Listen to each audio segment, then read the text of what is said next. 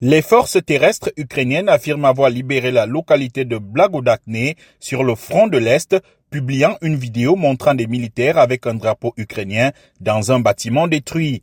Elles disent avoir capturé deux soldats russes et des combattants séparatistes pro-russes.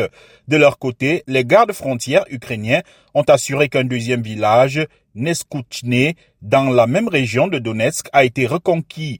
Le vice-ministre de la Défense, Gana Maliar, a annoncé qu'une troisième localité, Makarivka, est tombée aux mains des troupes de Kiev. Il s'agit des premiers gains territoriaux annoncés depuis des mois par l'Ukraine, en dehors de quelques centaines de mètres repris en périphérie de Bakhmut. Dans le sud de l'Ukraine, les évacuations se poursuivent après la soudaine montée des eaux causée par la destruction du barrage hydroélectrique de Kakovka, dont les deux camps se rejettent la responsabilité. L'Agence internationale de l'énergie atomique a réitéré sa demande d'accès au site où est mesuré le niveau de l'eau du réservoir, servant à refroidir les réacteurs de la centrale nucléaire de Zaporizhia à 150 km du barrage détruit et occupé par les Russes.